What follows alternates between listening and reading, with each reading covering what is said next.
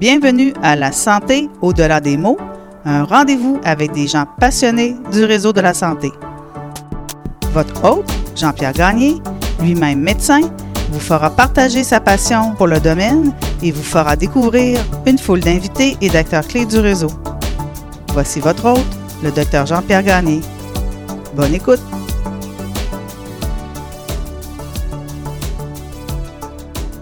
Cette semaine, mon invité, M. Marc Hamilton, président de Environex. Marc est entrepreneur, scientifique il est également amateur de voitures, bref, le rêve pour une entrevue.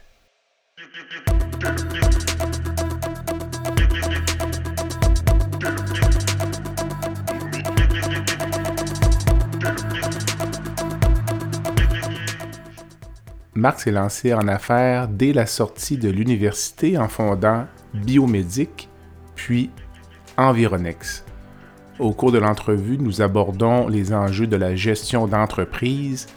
L'entrevue avec Marc aujourd'hui est fascinante car il s'agit réellement d'un self-made man qui a construit son entreprise du début pour atteindre les plus hauts sommets.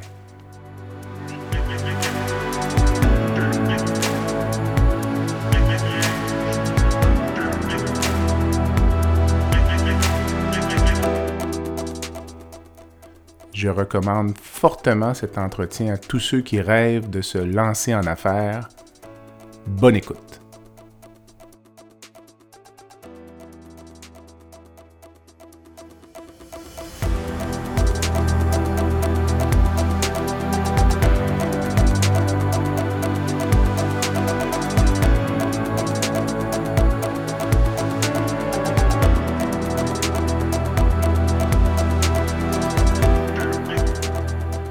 Marc, bon matin. Bon matin.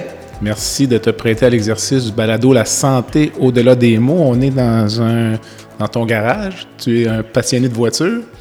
Bien sûr, ben là, je t'ai invité dans mon man cave où est-ce que euh, c'est un endroit où je mets habituellement trois voitures. Là, je n'ai tassé quelques-unes pour qu'on puisse se faire une place pour l'entrevue. Euh, mais c'est carrément une place là euh, qui est facilement d'accès, que je peux les regarder, même en prendre soin. Donc, en général, on entrepose dans le sous-sol la DeLorean, la Superbird et la Démon. OK, OK. Ben, on s'est connus à cause de notre amour des voitures. On va en parler un peu plus tard, mais euh, je voulais également te rencontrer puisque tu es euh, président de Environex. Oui. Donc, euh, et tu es microbiologiste. Donc, pourquoi la microbiologie?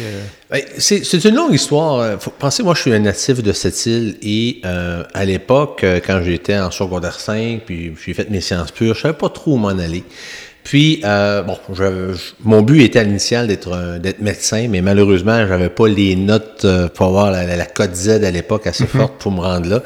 Et je voulais avoir quelque chose de connexe, mais quelque chose que personne connaissait. La microbiologie, ben, euh, les microbes, les virus, les moisissures, ça me tentait. Euh, mais je savais pas dans quoi je m'embarquais. Puis quand j'ai commencé mes études en 92 à l'Université Laval, je me suis lancé là-dedans. Okay. Puis euh, j'ai aimé ça. Je trouvais ça difficile au début parce que jamais dans le parcours euh, collégial, j'avais entendu parler de moisissure, de virus, de microscope. Puis bon, euh, c'est de l'inconnu pour moi. Puis j'ai aimé, j'ai aimé ça. Puis euh, ben, j'en ai fait une profession, que j'ai eu beaucoup de plaisir. Mais qu'est-ce qui est arrivé quand j'ai fini mes études? J'ai toujours voulu travailler dans le médical, microbiologiste médical, mm travailler dans les laboratoires médicaux. Puis euh, le problème, c'est qu'il n'y avait pas de place. Parce que nous, euh, dans les années 90, euh, quand on finissait euh, des études, les baby boomers, c'était tout là. Fait que les gens disaient, ben, il n'y a pas de job pour vous autres, puis il fallait que tu fasses une job en attendant que la personne qui était là avant toi prenne sa retraite, pas avant 10 ans. Mm-hmm. Et ça m'a emmené à, à découvrir mon côté entrepreneurial parce que je savais pas que j'avais que j'étais avant tout un entrepreneur et un scientifique. Et euh, considérant que je voulais pas perdre mes acquis d'études, euh, c'est là que j'ai décidé de dire ben pourquoi je me lancerais pas en affaires? OK. Je connaissais rien des affaires. Pour moi, là, c'était comme comment on bâtit un plan d'affaires, euh, qui on embauche, les locaux. Et là, j'ai parti ma première business qui s'appelait à l'époque Laboratoire biomédique. Au tout début de ta carrière? En 98. OK, ça fait six ans que tu as euh, commencé tes études, ça fait trois ans que tu as gradué. Exactement. Donc, euh, j'ai travaillé un peu dans ce domaine-là, mais je voyais que j'avais pas vraiment d'ouverture dans quoi je voulais me spécialiser. Mm-hmm. Et je dis, je vais faire mon propre lab. Et euh, c'est là que l'aventure entrepreneuriale a débuté avec ses hauts et ses bas, et qui m'a emmené aujourd'hui, comme tu l'as mentionné, à Environex, parce que mm-hmm dans ma vie d'entrepreneur, j'ai créé deux entreprises. Biomédique, qui a existé de 98 à, euh, je dirais, décembre 2013, là où est-ce que j'ai vendu à un de mes principaux concurrents d'époque, qui était Dynacare, un laboratoire que probablement tout le monde connaît aujourd'hui. Ils ont des mhm. centres de prélèvement un peu partout. Euh, moi, j'avais à l'époque comme concurrent le laboratoire médical Biron, euh, j'avais Dynacare, le CDL, qui sont encore là d'ailleurs. Mhm. Et en parallèle, en 2005, euh, j'ai eu au monde Environex. Euh, la business qu'aujourd'hui euh, est qui est multinationale et bon, euh, on a plus de 700 employés aujourd'hui et qui a commencé, curieusement, par de la microbiologie. OK. Euh, mais pas de la microbiologie médicale comme dans biomédique, où est-ce qu'on faisait essentiellement comme un laboratoire médical d'hôpital, les analyses de sang, d'urine, de sécrétion, etc. Euh, on a commencé par une analyse des eaux potables des eaux potables des municipalités, donc la bactériologie pour voir si les eaux étaient contaminées ou pas, si l'eau était potable. Et tranquillement, pas vite, en une, deux, dix, vingt, cinquante municipalités, j'ai grossi. Donc, j'ai commencé à faire plus de paramètres chimiques, commencé à m'intéresser au film d'engineering, faire des acquisitions et, euh, aujourd'hui, qui est une entreprise euh, qui fait pas que de la microbiologie, mais qui fait aussi beaucoup de chimie, beaucoup de chimie agricole, chimie euh, pharmaceutique, chimie alimentaire et aussi la microbiologie de tous ces domaines-là. Donc, aujourd'hui, la, ma mission d'entrepreneur, en microbiologie, je dirais que j'ai touché à peu près tout ce qui se faisait bactériologiquement parlant. Donc, la bactériologie, bactériologie médicale, mm-hmm. virologie médicale, euh, la microbiologie des eaux potables, des eaux usées, la microbiologie alimentaire, la microbiologie pharmaceutique et la microbiologie agricole. Donc, autrement dit, dans les spécialités développées en ma carrière, j'ai touché à peu près tout ce qui était micro-organisme auquel un être humain pourrait être en contact. Mais dis-moi, euh, tu parlais d'analyser l'eau potable. Est-ce à dire qu'avant, il y a 30 ans, l'eau qu'on buvait n'était pas analysée ou c'était d'autres firmes qui le faisaient? Ou... Euh? avant ça, il faut penser que le ministère de l'Environnement du Québec existe, euh, ça fait pas si longtemps que ça. Hein. On sait que les normes environnementales ont commencé à être écrites en 1984. Donc, avant ça, il y avait des normes environnementales, mais il n'y avait pas de ministère ou de normes euh, qui fixaient des, des, euh, des, guidelines, si tu veux, pour la potabilité de l'eau. Mais l'eau, elle a toujours été analysée, mais c'était beaucoup plus le gouvernement qui l'analysait. Même en région, c'était des dispensaires qui l'analysaient, les CLSC, et même certains hôpitaux dans les années 70 qui analysaient l'eau potable des municipalités auxquelles ils étaient. Mais c'était pas réglementé comme aujourd'hui. OK. Euh, avec la réglementation, parce qu'il y a eu pourquoi que le gouvernement s'en est mêlé? Parce que bien souvent, il y a des gens qui ont tombé malades d'avoir bu une eau qui était soi-disant potable, mais qu'elle l'était pas. Donc, il y a eu des empoisonnements où est-ce que les gens buvaient une eau qui était contaminée par un colis. Donc, mhm. il y a eu des, problématiques. Fait que là, les, réglementations sont arrivées, qui fait que toutes les municipalités où est-ce qu'ils ont sont desservis par la municipalité en eau potable, mais la municipalité se doit d'analyser régulièrement cette eau-là pour s'assurer que l'eau qui est donnée à à ses concitoyens, ses citoyens, euh, soit exemple de bactéries euh, fécales, entre autres, mm-hmm. et euh, de certains paramètres chimiques aussi, d'éviter qu'il y ait des minéraux euh, toxiques, exemple le mercure, le cyanure ou d'autres types de, de, minéraux dans les eaux. Donc, c'est très, très, très réglementé aujourd'hui, et c'est ce qui fait que les laboratoires privés, entre autres, comme, euh, comme nous, ben, a pris la, la balle au bon et qu'aujourd'hui, ben, nous, on, on analyse l'eau potable de plus de 700 municipalités au Québec. Sur une base quotidienne? Sur une base quotidienne, effectivement. Plus la municipalité est grande, plus elle doit prendre d'échantillons parce qu'elle a plus de réseaux à desservir. Euh, mais d'ordre général, on parle de, en moyenne, je dirais, une analyse d'eau par 10 000 habitants. OK. Euh, quand j'actionne la chasse de toilette à la maison chez moi, l'eau, c'est quoi le, parcours de l'eau à partir de, de ma maison? Ben, c'est une bonne question parce que les gens disent les eaux usées, les égouts, ça s'en va où? ça? Tu sais, euh, toujours les gens disent Ouais, mais ça s'en va-tu directement dans le fleuve? Est-ce qu'on voit encore des, des marées de merde euh, sur, sur le fleuve? Je me baignerai pas. Euh, c'est des légendes urbaines maintenant, Ok. penser que tout ce qu'on flush ramasse dans le fleuve puis que les poissons en meurent, tout ça. C'est très réglementé encore une fois. Donc aujourd'hui, les municipalités, entre autres comme Québec, où, euh, ont des centrales de traitement des eaux usées OK. qui tous les eaux usées, avant d'être envoyées, euh, exemple, dans le fleuve, ont été déchargés de la charge organique, de sorte que tous les excréments, tous les, ce qu'on peut jeter le, dans, dans, dans les égouts, le papier, tout ça, a été enlevé par des espèces de filtreurs ou des, des j'appelle ça des moustiquaires qui vont enlever les matières grossières. Et il y a plusieurs phases que l'eau de sédimentation, faire sédimenter l'eau euh, pour diminuer la charge organique. Le but, c'est que moins il y a de charge organique dans l'eau, moins il y a de bactéries. Parce que les bactéries, eux, sont là pour biodégrader la matière fécale, mais en même temps, ces bactéries-là, on veut pas les avoir dans les eaux parce que c'est du E. coli bien souvent, on veut pas contaminer les eaux. Fait que là, il y a plusieurs bassins qui vont diminuer la charge organique des eaux usées, diminuer la charge bactérienne, et c'est tout analysé. Tout ce que je vous dis là, là, il y a un paquet d'analyses que nous on fait pour les municipalités pour s'assurer que les charges en ont moins, moins de bactéries, et après, ça s'en va dans un cours d'eau. Entre autres, le fleuve est, une, euh, est souvent la, la zone de rejet, mais ce qui est envoyé au fleuve est, euh, je dirais pas inoffensif, entre guillemets, mais une charge qui fait que dans le- la dilution du fleuve, euh, il n'y a aucun impact environnemental. Est-ce que cette eau-là pourrait à la limite être retraitée et retournée pour la consommation euh, humaine ou ce serait trop coûteux? C'est bien souvent euh, une des raisons euh, pourquoi que l'eau est chlorée en tant que telle. Quand vous prenez l'eau, euh, des fois ça sent fort, ça sent le chlore, puis des fois les gens, oh, je préfère de l'eau embouteillée pour ça. C'est justement pour enlever les bactéries. Parce que une eau qui contient pas de bactéries, c'est plutôt rare. De sorte que quelqu'un qui s'en va dans le bois, il y a une belle source d'eau. Des fois, tu dis, hey, elle est belle, elle est claire, c'est pas de l'eau du fleuve, c'est pas de l'eau d'un lac quelconque. On va en prendre un verre puis je vais la boire. Il y a toujours un risque. Parce que même si l'eau, elle paraît claire, belle, qu'est-ce qui contamine l'eau? C'est tout ce qui s'appelle mammifère. Donc, que ce soit un écureuil, un chevreuil, que ce soit un orignal, un castor, qui, lorsqu'il arrive pour boire cette eau-là, fait ses besoins à côté.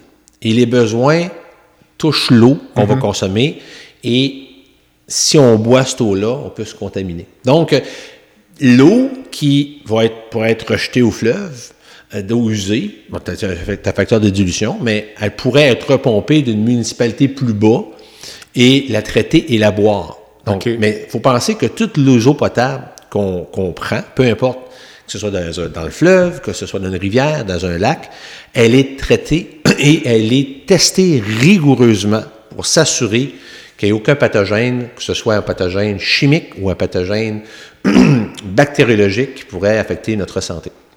Euh, J'ai une question qui me vient en tête pendant que je t'écoute. On, on parle souvent de bioterrorisme, là, euh, puis on dit on pourrait contaminer l'eau d'une ville avec. euh, Chut, parle pas ça trop fort. C'est trop le- facile. Non, mais la question, je ne sais pas si tu peux me répondre, mais est-ce que c'est une peur qui est réelle ou un un une compagnie comme la tienne attraperait ça finalement avant qu'il y ait trop de dommages ou avant qu'il y ait des dommages?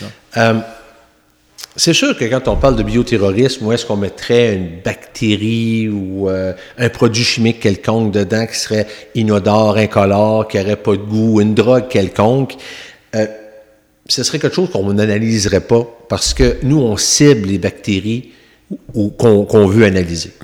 Euh, oui, on pourrait toujours l'analyser un coup qu'on saurait. Ben, c'est sûr que le bioterrorisme aurait probablement des gens qui seraient infectés.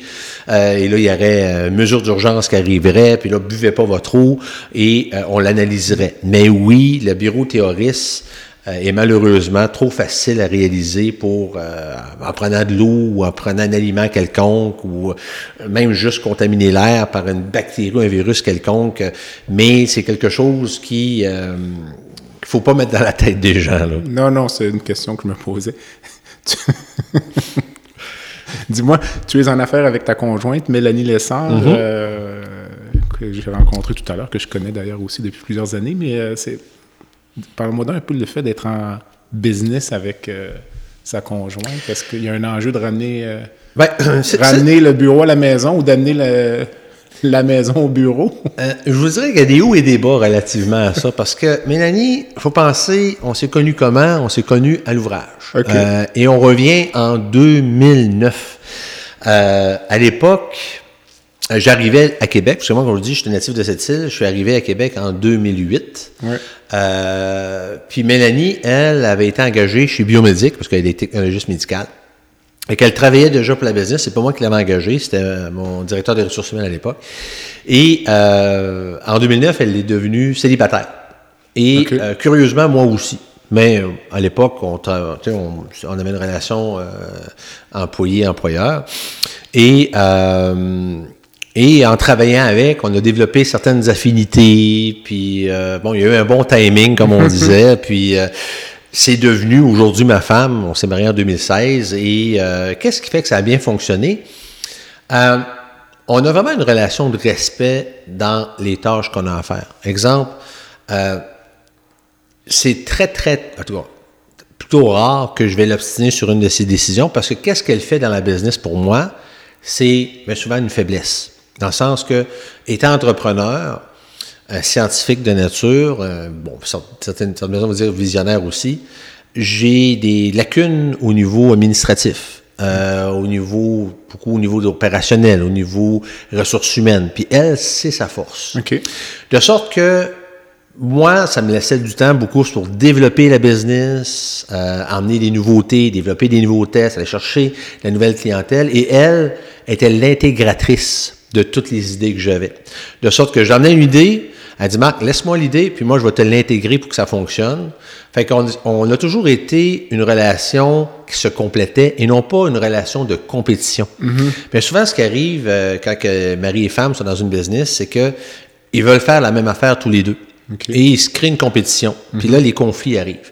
Je dis pas que c'est parfait, parce que des fois, euh, euh, j'ai une situation qui fait pas mon affaire au niveau opérationnel, puis je l'adresse, puis là, ben, tu sais, ça crée des petits conflits, puis bon, on finit toujours par s'organiser, là, il y a pire que ça dans la vie, mais euh, il y a des hauts et des bas, puis on s'est parlé beaucoup de dire, on n'emmène pas ces problèmes-là à la maison, parce que les enfants, on ne va pas leur donner une mauvaise influence, de dire, ben c'est ça, euh, vous chicanez, la bureau, vous parlez tout le temps du bureau à la maison, puis nous autres, on n'est pas là, ta, ta, ta, ta. Fait qu'on s'est discipliné avec les années, qui fait que quand on arrive à la maison, ben souvent, on tourne la page, puis on pense à d'autres choses, mais ça fait, c'est évolutif, là. Tu me parlais de tes forces et tes faiblesses. Es-tu euh, à l'aise pour congédier quelqu'un, par exemple, ou si tu vas laisser ça à quelqu'un d'autre? C'est une bonne question. Parce que Euh, moi, je serais mal à l'aise, personnellement. c'est pas dans moi. C'est pas dans moi de. Moi, je- j'ai ce que j'ai à dire, mais euh, je suis pas quelqu'un qui euh, est- euh, va être action-réaction. Là, sais, Je te mets à la porte, ces choses. Moi, je suis plus une personne qui aime donner des bonnes nouvelles que de- de- de- d'anticiper des mauvaises. Oui, ça m'est arrivé quelques fois de gens qui, euh, j'ai pas eu le choix de mettre à la porte parce qu'on avait vraiment des divergences d'opinion, des divergences de vision. Et ça amenait beaucoup de médiocrité euh, dans la business. Puis c'est des gens qui se rapportaient à moi, donc j'ai pas eu le choix de dire c'est assez. Euh, tu prends la porte sur le champ, on, sur le champ, on sera jamais capable de s'entendre. OK. Peut-être arrivé, je te dirais, jusqu'à maintenant, peut-être 5-6 fois en 25 ans de, de business, d'être obligé d'en arriver là pour des raisons de divergence, de compréhension ou de médiocrité des gens qui, sabotaient des problématiques. Là. Donc, euh, puis ça, c'est- j'en ai appris beaucoup. Tu sais, quand tu me parles de congédiement, des raisons pourquoi, et euh, bien souvent, euh, euh, la tolérance devient une faiblesse.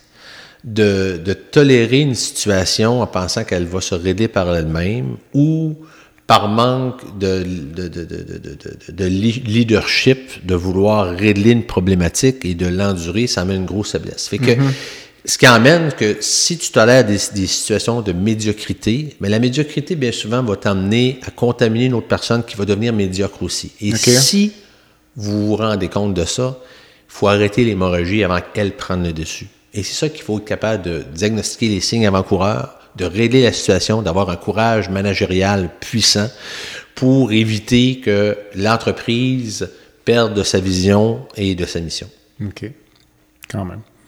J'aimerais que tu me parles euh, du rôle de Environex dans la gestion de la pandémie de la COVID-19. Oui. Vous faites des choses euh, dont que les- le commun des mortels ignore. Ben, L'analyse des eaux usées, notamment. La COVID, pour moi, a été un beau défi de scientifique. Sais, Au-delà des, des, des, des décès puis des, euh, tout ce qu'on a connu là, dans les 12 dernières années, euh, de, de dire, ben, c'est un nouveau virus, euh, comment qu'on doit l'analyser, comment est-ce qu'on on doit perfectionner des méthodes d'analyse et comment est-ce qu'on peut aider à euh, évaluer la tendance de la pandémie. En 2020, euh, dès mars 2020, nous, on avait déjà développé une méthode euh, pour euh, identifier et dépister euh, la COVID sur les surfaces de contact, euh, dans l'air ambiant et aussi dans les eaux usées.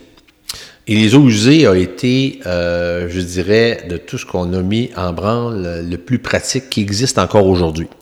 En parallèle, on a, de par mon passé des microbiologistes médicales, j'ai créé un laboratoire euh, avec Mélanie, qui est technologiste. On dit, hey, on va revenir à nos vieilles amours, puis on va faire un lab de bi- biologie médicale. Et on a fait un lab euh, entièrement robotisé. Et on a signé une entente euh, avec le gouvernement du Québec pour faire des analyses COVID pour eux. OK. Euh, on était en backup et on faisait beaucoup des CDD, ce qu'on appelle les centres de dépistage désignés dans la région de Montréal. On faisait, euh, je pense, trois, quatre CDD à Montréal. On a fait un Gatineau. Et euh, je me rappelle, en décembre l'année passée, janvier, on avait des journées qu'on faisait entre 5500 et 5800 tests par jour, qu'on donnait des résultats en moins de 24 heures. Donc, on était très performants, entièrement robotisés. On a fait ce laboratoire-là en moins de trois mois. Et, euh, et là, aujourd'hui, ben oui, on continue à faire des CDD. C'est un contrat qu'on a, on a signé deux ans, qui euh, euh, reste encore, je pense, quelques mois encore. Mais on sait que la pandémie, il y a beaucoup moins de temps, beaucoup de gens qui se font tester. Hein, C'est des tests antigéniques aujourd'hui, les gens s'autotestent. À l'époque, il fallait peut-être faire tester dans les centres de dépistage désignés. On en faisait beaucoup dans ce temps-là. Aujourd'hui, on en fait beaucoup pour les gens de 60 ans et plus, les gens qui travaillent dans les hôpitaux et tout ça, donc qui viennent des centres de dépistage, chez nous qui faisons des tests. Et euh, au niveau des eaux usées, donc ça, c'est quelque chose qui, euh, aujourd'hui, a été vraiment une belle découverte. Si on regarde aujourd'hui, le gouvernement les fait aussi euh, pour évaluer les tendances. Donc, euh, présentement, il y a plusieurs villes du Québec, euh, commençant par Québec, Montréal, Gatineau, Laval, Trois-Rivières, euh, Rimouski. euh, je pense même des, des villes comme Sept-Îles, euh, Chicoutimi vont le faire. Et ce que ça permet de faire au niveau des eaux usées, euh, pourquoi les eaux usées? Parce qu'on sait que la COVID, dans nos excréments, on en rejette beaucoup. Donc, euh, c'est pas juste dans l'air ambiant qu'on... ben, c'est à partir de l'air ambiant qu'on l'attrape, la maladie. Ben oui, ben oui. Les, les eaux usées, ben, les- dans les excréments, le, le virus n'est pas vivant. Par contre, il est là, non vivant, et on peut le dépister. De sorte que chaque personne qui font qui vont aux toilettes ben, vont dégager des, des matières organiques. Il y en a même dans les urines aussi.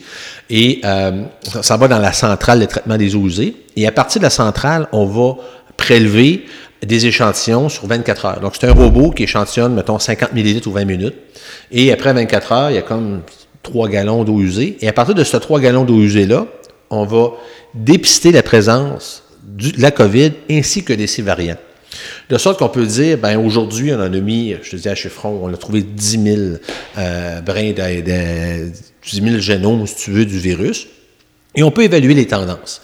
De sorte que si dans une journée, on en a 10 000, on en a 12 000, puis 14, puis 20 000, oh, on l'a autrement dit, on peut dire quasiment une semaine à l'avance ce que ça va représenter en réalité dans le futur. Même au niveau du taux d'hospitalisation, on peut anticiper que parce que tu as 10 000 personnes qui ont la maladie, on peut préconiser que 2 de, de ces gens-là vont aller à l'hôpital. Parce que la COVID, statistiquement parlant, euh, 2% des gens qui l'attrapent peuvent débloquer, développer des complications et vont dans les hôpitaux.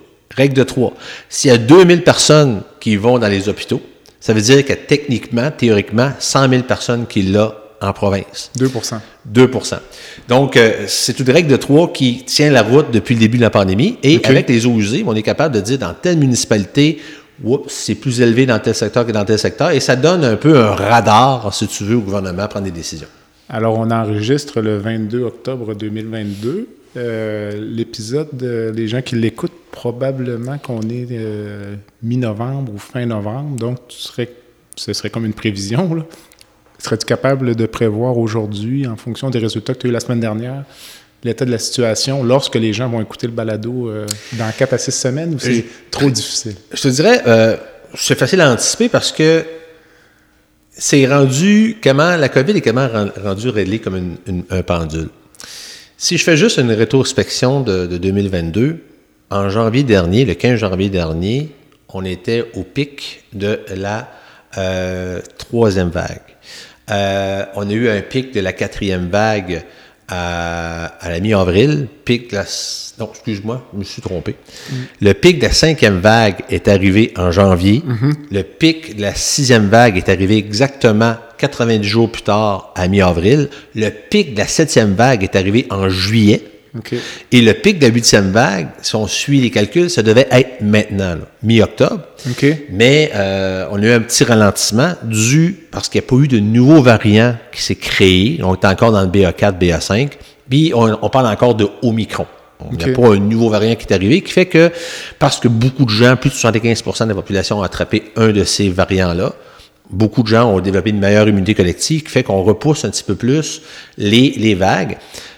Moi, j'anticipe que le pic de la huitième vague devrait arriver vers la mi-novembre. Mi-novembre. Donc, on devrait avoir, euh, et je ne le souhaite pas, un pic dans les hôpitaux de 2500, voire 3000 personnes qui vont aller dans les hôpitaux euh, vers la mi-novembre. Et tranquillement, après, ça va descendre. Donc, en début décembre, on devrait être euh, peut-être en 1500, 1700 personnes dans les hôpitaux. Mais le pic est à venir. Dans les eaux usées, c'est ce que la tendance se fait. Présentement, en date d'aujourd'hui, il y a plus de 2000 personnes au Québec qui sont hospitalisées dues à la COVID. Et, euh, et durant l'été, on se tenait entre 1200 et 1500. Donc, on voit que de semaine en semaine, il y a environ de 100 à 200 personnes de plus par semaine qui vont dans les hôpitaux. Donc, euh, le chiffre à ne pas dépasser avec l'historique qu'on a eu, c'est les 3000. En fait, la nuance peut-être, c'est qu'il y a peut-être 2000 personnes hospitalisées, mais ce sont, à ma connaissance, toutes les personnes hospitalisées avec la COVID ne sont pas nécessairement hospitalisées à cause de la COVID. Oui. Il y a parfois un petit peu une confusion. les gens sont hospitalisés euh, avec une fracture d'ange, puis... Euh, ils l'attrapent là-bas. Ils l'attrapent ou sont, sont, juste positifs à l'admission, donc... Euh, c'est peut-être ça que le gouvernement devrait nous donner comme statistique, parce qu'ils mhm. disent tout le temps, il y a 2000 personnes hospitalisées pour la COVID, mais l'anamnèse de la maladie, on ne mhm. la sait pas réellement. Exact. On y va au global. Donc, c'est sûr que plus il y a de gens qui l'attrapent, plus on augmente les probabilités de la transmettre aussi. Mhm. Puis, qu'est-ce qui fait la force de la COVID? C'est que c'est pas une maladie, euh, oui, c'est une maladie respiratoire dans le, temps, dans, le terme qu'elle s'attrape par euh, les micro-gouttelettes, mais c'est une maladie qui crée des inflammations euh, systémiques. Mm-hmm. elle va s'attaquer à une personne qui va aller chercher son point faible. Donc, c'est mm-hmm. une personne qui combat un cancer, est immunosupprimée, a des problèmes pulmonaires, va créer des, des chocs inflammatoires qui fait que c'est ça qui complique mm-hmm. la maladie, contrairement à un simple rhume, une grippe, où est-ce que bien souvent, c'est pas des maladies qui vont être aussi inflammatoires. Et comme je vous dis, c'est quand même élevé. 2% de gens qui vont les hôpitaux, ben, élevé, puis c'est relatif. La COVID est une maladie, qu'est-ce qui fait sa force? C'est son pouvoir de contagion. Euh, quand on a un R, euh, un facteur de reproduction qui va être au-delà de 3, voire 4, voire 5, des fois même 6 ou 7, dépendant des régions où on est, euh, c'est très contagieux. Il faut penser que le, virus le plus contagieux connu étant la rougeole, par le taux de reproduction de 12. Donc, il ne faudrait pas atteindre 12, c'est énorme. Là. dire que la rougeole, ça se pogne quasiment juste à regarder une personne, euh, on va la poigner. Là. Le taux de reproduction, ça fait référence au fait qu'une personne contaminée en contamine 3. En contamine 3 euh, dans le cas de la COVID. ou 7 12 dans le cas de la rougeole. Exact. Donc, quand on est rendu, prenez juste l'influenza, euh, un virus qu'on connaît, ça va être à peu près un facteur de 1,5 à 2. Euh, COVID, euh, on, quand on est arrivé au Micron, ça allait jusqu'à 5,5, 6. Quand même. Donc, c'est pour ça qu'une personne infectée peut en infecter entre 5 et 7, tout dépendant de ce qu'on est. Puis, c'est le facteur du nombre qui fait que le 2% paraît énorme. Mm-hmm. Tu sais, 2% de sang, c'est les deux. Ça a l'air inoffensif, mais si tu as 100 000 personnes qui l'attrapent en même temps, euh, ou dans la même période, c'est là que le 2% paraît énorme. C'est la loi du nombre qui fait toute la différence de la force de ce virus-là. Tout à fait. Euh, si tu n'étais pas à la tête d'Environex aujourd'hui, euh, tu te verrais où? de l'avoir été, et là, je suis retraité, ou d'avoir jamais été de... Juste faire d'autres choses. honnêtement, j'aime ce que je fais présentement. J'ai 49 ans, j'ai un corps quelques bonnes années à donner, là. C'est le cœur m'en dit, comme on dit. C'est sûr qu'en vieillissant, euh, des objectifs changent. Tu, sais, tu te dis, ben, euh, qu'est-ce que j'aimerais faire? Profiter de plus de temps? Mais tu me demandais qu'est-ce que j'aimerais faire? Ben, j'aimerais ça faire beaucoup du mentorat, du coaching, de faire partie de CA, euh, de, de, de, de, grandes entreprises, euh, pour emmener des idées, faire réfléchir les gens différemment, euh, leur donner un background de positif et négatif. Euh, souvent, je, je, suis déjà mentorat pour des, des, des, des, des scientifiques qui veulent se partir en affaires parce que ils connaissent à peu près ce que j'ai connu. Tu sais, j'ai une idée en tête, mais je ne sais pas comment la développer, je ne sais pas comment m'entourer, comment faire que mon idée, je vais être capable d'en vivre. Mm -hmm. Et il y a plusieurs étapes à, à prendre en considération. Et euh, c'est la théorie des petits pas. Hein. Autrement dit, c'est pas parce que tu as inventé quelque chose de génial que généralement, demain matin, tout le monde va le prendre puis tu vas en devenir riche. C'est la théorie mm -hmm. des petits pas. Et ce que j'essaie de faire comprendre aux gens, ce que tu viens d'inventer, que ce soit une nouvelle méthode d'analyse ou une nouvelle recette ou euh, un produit quelconque, ton invention, malheureusement, correspond qu'à 30 de, de où est-ce que tu vas être pour la commercialiser. Okay. 70% c'est dans la préparation, la commercialisation, euh, les gens avec qui tu vas t'entourer, les moyens que tu vas avoir pour t'y rendre, pour pouvoir dire Wow, j'ai réussi. Et 5% seulement 5% des entreprises from scratch qui ont débuté sont encore en vie 5 ans plus tard. Je ne veux pas décourager personne, mais moi, mon rôle, si tu me demain matin, Marc, ce serait quoi? Ben moi, ce serait dire mon parcours entrepreneurial, toutes les étapes que j'ai faites, euh, les contacts, euh, les, les, les, nuits blanches que j'ai passées à réfléchir comment m'en sortir. Mais c'est un peu ça que j'aimerais expliquer, former les jeunes, les, les encourager à pas abandonner euh, et d'y croire. Parce que bien souvent aujourd'hui, ce qu'on voit souvent, c'est les gens se découragent. Puis, euh, oh, c'est trop difficile, j'abandonne. Mais il faut pas abandonner.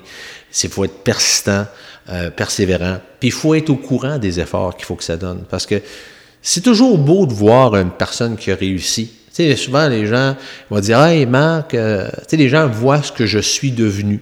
Tu as des voitures, tu parais bien, c'est le fun, on t'entend parler partout, tu as une belle business. Ça, c'est la résultante que ce que le monde voit. Mm -hmm. Mais derrière ça, il y a tout qu'un cheminement ah oui. qui n'a pas été si facile que ça. La résultante est le fun, mais j'aurais pu me planter bien avant pour différentes raisons, mais heureusement, par chance, par opportunité, par, par persistance, euh, la persévérance, j'ai passé au travers de ces épreuves-là qui fait qu'aujourd'hui, ben, je récolte ce que je sème et euh, oui, j'ai eu de la chance, c'est normal. Mm -hmm. C'est comme gagner la Coupe Stanley ou un bon gardien de but, il remercie ses poteaux à faire chez les games. Hein. c'est un peu le même principe, tu sais, il y, a, un peu de chance dans ça. Mais c'est ça que j'aimerais faire un peu euh, donner euh, ou termes, redonner ou redonner pour euh, faire qu'il y ait plus de réussite euh, entrepreneuriale dans le futur. Tu es président de l'Association des microbiologistes euh, du Québec. Oui. Quels sont vos enjeux? Que... Ben, L'Association des microbiologistes du Québec, ou l'AMQ, existe depuis plus de 40 ans maintenant. Euh, et l'enjeu que moi, je veux avoir étant nouvellement président, je suis président depuis mai dernier, euh, c'est d'amener à une reconnaissance professionnelle par l'Ordre des professions. Quand je dis ça, les gens sont tous abasourdis. Ah, vous n'avez pas d'ordre professionnel? Euh, je, je comprends pas. Les chimistes en ont, les acupuncteurs en ont, les ingénieurs, les, les, ingénieurs, les podiatres. Il y en a 46 ordres professionnels au Québec. Puis vous n'avez pas? Euh, non.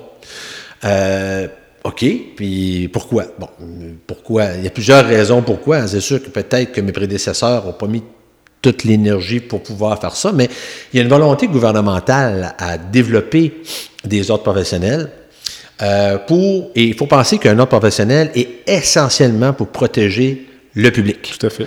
Et, euh, et là, on se dit, ben, euh, pourquoi qu'un microbiologiste ne le serait pas? Ben, c'est là. Moi, je suis rendu là. Mon mandat cette année, c'est euh, de tout faire à mon possible pour le faire reconnaître. Bon, oui, il y a une démarche à suivre. Euh, on sait que le gouvernement qui vient d'être élu, euh, aux dernières nouvelles, c'est sous toute réserve, c'est Sonia Lebel qui sera responsable de, d'administrer en tant que ministre l'ordre des professions. Et on faut soumettre notre candidature. C'est quand même un processus qui est lourd, structuré. Oui, on a une équipe légale derrière nous. Et il euh, faut donner les raisons au gouvernement de pourquoi qu'on veut l'être. Et c'est ça qui est l'enjeu majeur. Puis un exemple que je vais te donner aussi ridicule que ça puisse paraître. On parle de la COVID parce que c'est ça que tout le monde connaît. Mm-hmm. Euh, nous, on fait des tests. On, connaît le virus par cœur. On est capable de le dépister. On est capable de connaître les raisons pourquoi il est dans l'air. Puis, mais on ne peut pas, même pas, divulguer les résultats à une personne tu positif ou négatif. Mais un acupuncteur pourrait le faire. Un podiatre pourrait le faire. Un chimiste, un ingénieur qui n'a aucune connotation scientifique va pouvoir le faire parce qu'il est protégé par un ordre professionnel. Et les gens me disent, ben, pendant la pandémie, beaucoup de gens s'improvisaient microbiologistes. Il y a des gens qui étaient des conspirateurs. Moi, je suis microbiologiste. Si on avait un autre professionnel, on aurait pu intercepter ces gens-là pour dire tu viens d'où, c'est quoi ta diplomation, il y aurait, euh, il y aurait eu un contentieux, il y aurait mm-hmm. eu quelqu'un qui l'aurait, euh, on aurait pu sanctionner. Et euh, écoute, tantôt je te parlais de tout ce qu'on faisait juste chez nous, chez Environex, l'analyse des eaux potables, l'analyse des eaux usées, l'analyse de, la microbiologie alimentaire pharmaceutique. C'est toutes des microbiologistes qui signent les rapports. Quand je signe un rapport, que je te dis, ben regarde ton eau, est propre à la consommation. Quand je tiens un rapport, ton jambon, il n'y a pas de listeria dedans. Quand ta crème que tu te mets dans le visage, sa durée de vie est fiable. C'est des microbiologistes qui signent ça. Mm-hmm. On devrait avoir un autre professionnel parce qu'on est là pour protéger la santé du public en faisant ça. Et je crois que ma mission euh, va être de représenter l'AMQ, les 450 membres qui sont membres. Mais on s'entend que au Québec, il y a plus de 2500 microbiologistes qui ne sont pas obligés d'être membres d'association, mais on en a recensé plus de 2500. Et euh, mon but, c'est justement de, convaincre le gouvernement. Et il y a une ouverture cette année. On sait qu'il y a beaucoup de pression pour, entre autres, entre autres, juste les, paramédics, les ambulanciers qui veulent leur ordre professionnel. Le gouvernement Dubé a dit, le ministre Dubé, a dit, cette année, on va faire un effort pour justement faire reconnaître les professions qui ont une connotation médicale, parce qu'on on part au travers d'une pandémie, et je veux mettre la microbiologie au même titre que les autres métiers, professions, euh, qui est là pour protéger la santé du public au côté médical, mais la microbiologie, ça doit être reconnu au même titre. Marc, on prend une courte pause et on revient dans quelques minutes. Merci. Le podcast La santé au-delà des mots est une présentation du groupe conseil Beauchamp, Beaulieu, Dessureau, Toupin de la financière Banque nationale Gestion de patrimoine. Comme nous croyons que la santé financière fait partie de la santé globale, nous sommes heureux de nous joindre au docteur Jean-Pierre Gagné pour vous souhaiter une bonne saison de la santé au-delà des mots. Tu veux lancer ton propre podcast mais tu ne sais pas comment t'y prendre? Pas de problème. Mouton Marketing peut t'accompagner de la conception au lancement envoie ton idée de podcast à bonjour à commercial gomouton.com. Bonjour à commercial g o m o u t o. L'univers du podcast t'attend.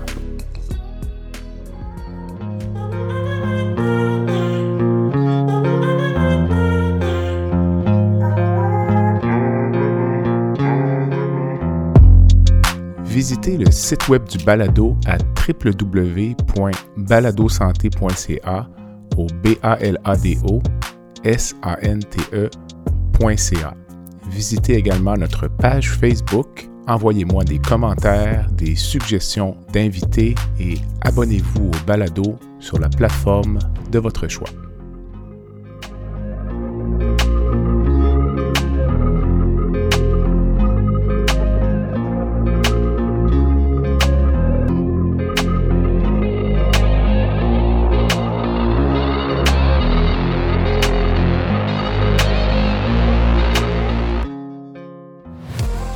Marc, as-tu une devise, un mantra, quelque chose que tu dis au travail ou autre, pour lequel tu es reconnu?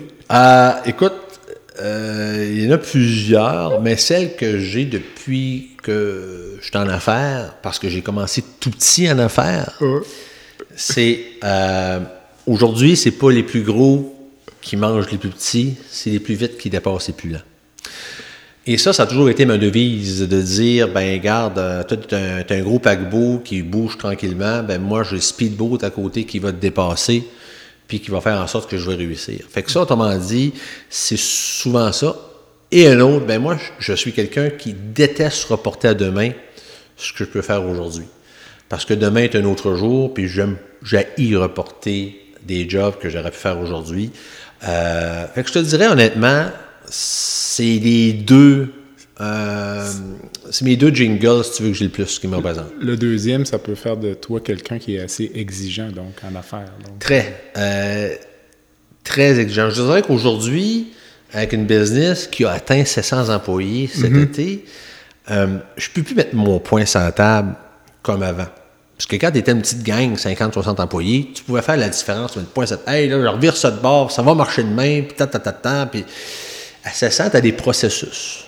Tu as du monde. Tu as des VP qui se rapportent à toi. Tu as des directeurs. Fait que de dire changer le paquebot de bord, c'est un long shot. Fait que faut que tu améliores tes processus. c'est là, comme tu dis, qu'il faut que tu fasses attention à ta médiocrité. Mon rôle en tant que président aujourd'hui, même si je suis très bouillant encore, Mm-hmm. C'est de m'assurer que tous les gens qui se rapportent à moi sont en contrôle de leur situation. Et quand je parle, exemple, à Mélanie, qui est ma femme, je vais parler à mes autres VP, je les regarde travailler, il faut qu'ils me rassurent tout le temps qu'ils sont en contrôle de la situation. Parce que quand ils ne sont pas, c'est là que je deviens curieux, que je pose des questions. Puis moi, mon rôle, c'est de s'assurer de ne jamais perdre le contrôle d'une situation. Et il faut avoir des processus forts, il faut avoir des bons employés, puis quelque chose aussi qui est super important, c'est que quand tu es autour d'une table, puis que tu as des directeurs autour de toi, tu as tes VP, je ne veux pas être la personne qui semble être la plus intelligente autour de la table.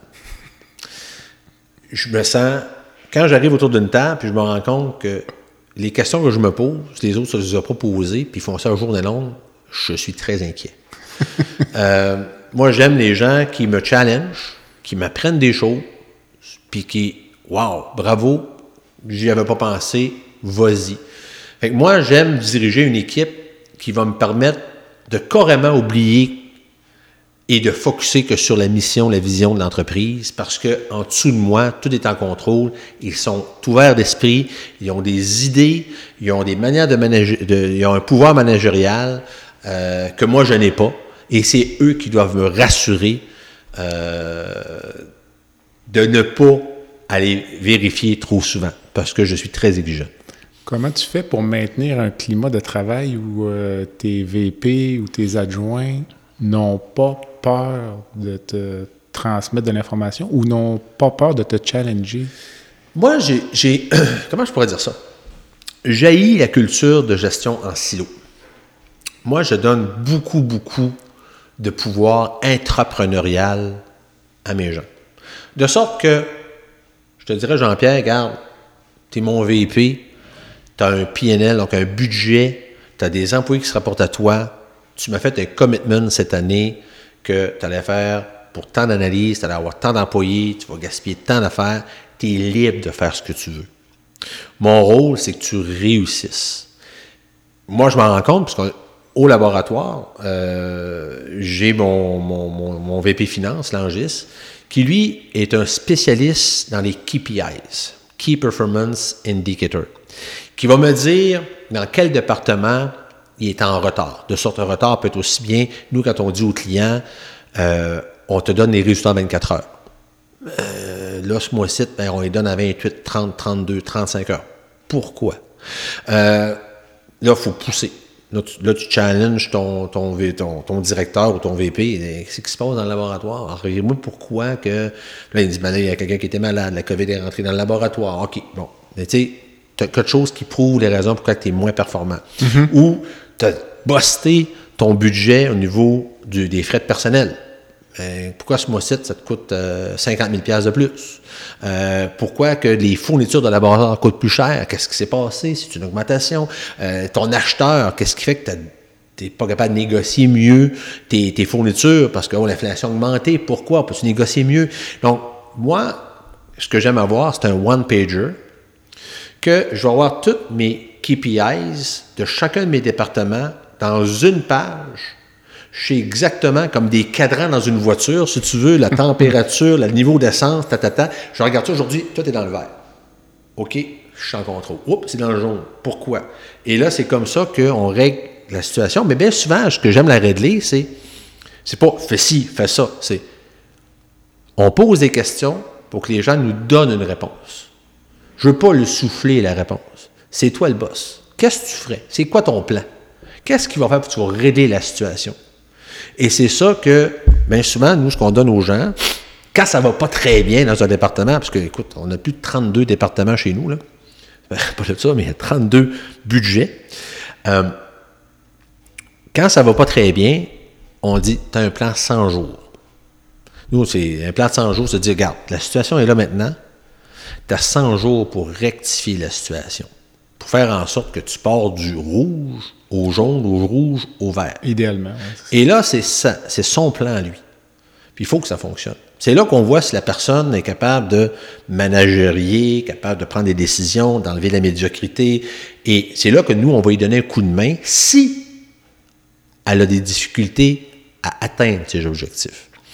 Et, et c'est ça notre rôle de voir qu'on donne la chance à tous et chacun de pouvoir performer selon les idées qu'ils ont dans un cadre où est-ce qu'on veut que la business avance à la vitesse d'un speedboat, mais en ayant une business qui maintenant est à plus de 70 millions de chiffres d'affaires. Comment tu fais pour développer les bons indicateurs de performance, puis être sûr d'analyser les, les, bonnes données dans un département? Ben, tout est tout est répertorié. Avec notre système informatique, on peut savoir combien d'analyses qu'on fait, les paramètres, paramètres analysés, le nombre d'échantillons reçus dans une journée, euh, le nombre de minutes entre l'échantillon qui rentre dans la laboratoire qui est sorti jusqu'à sa signature.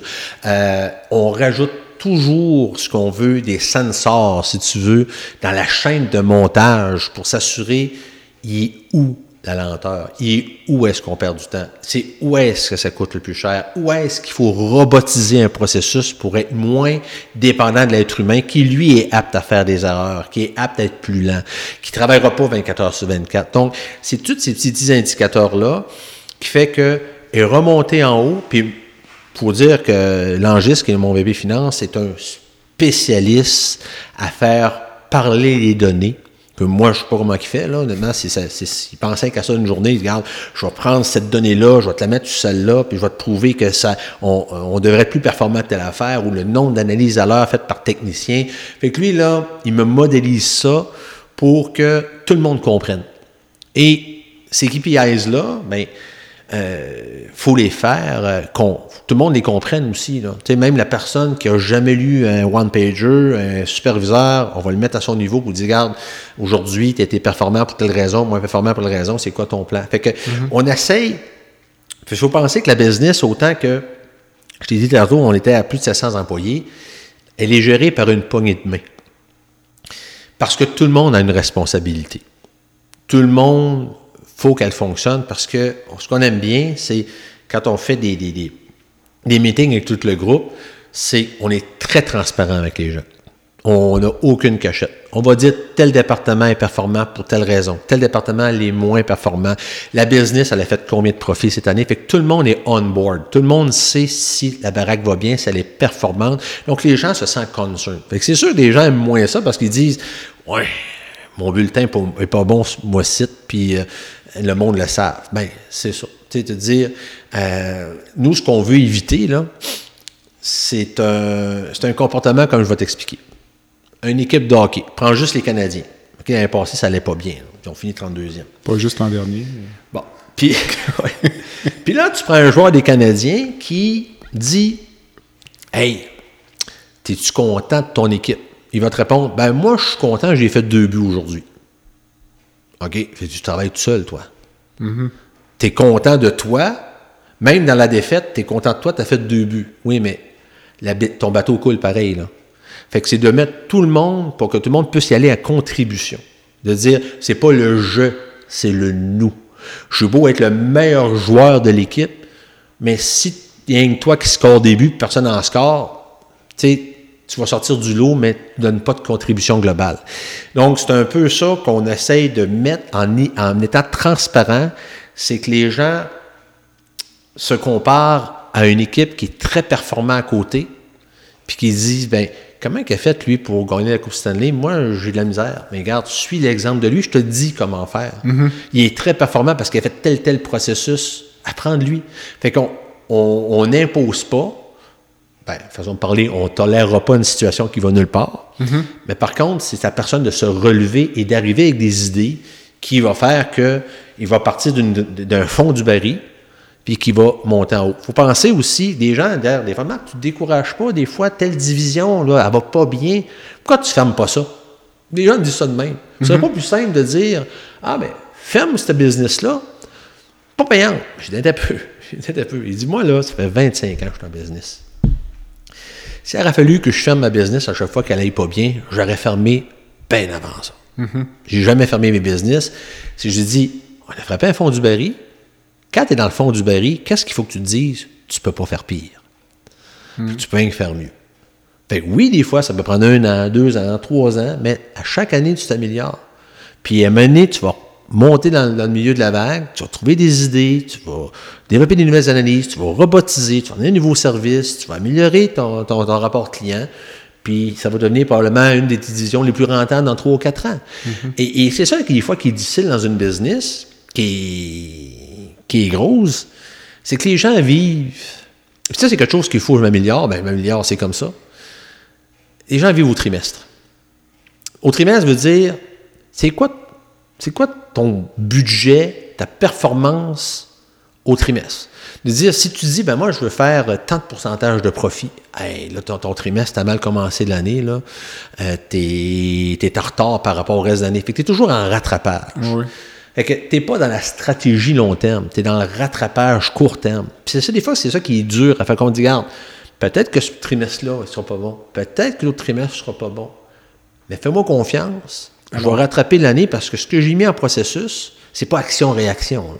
C'est pas une recette de gâteau des anges qui lève à tous les coups puis tu ne pas ton coup. Des fois, il faut que tu prennes du temps, puis tu vas arriver pas y arriver, il faut que tu y crois. Mais c'est de dire, regarde, laisse-moi du temps, on va y arriver.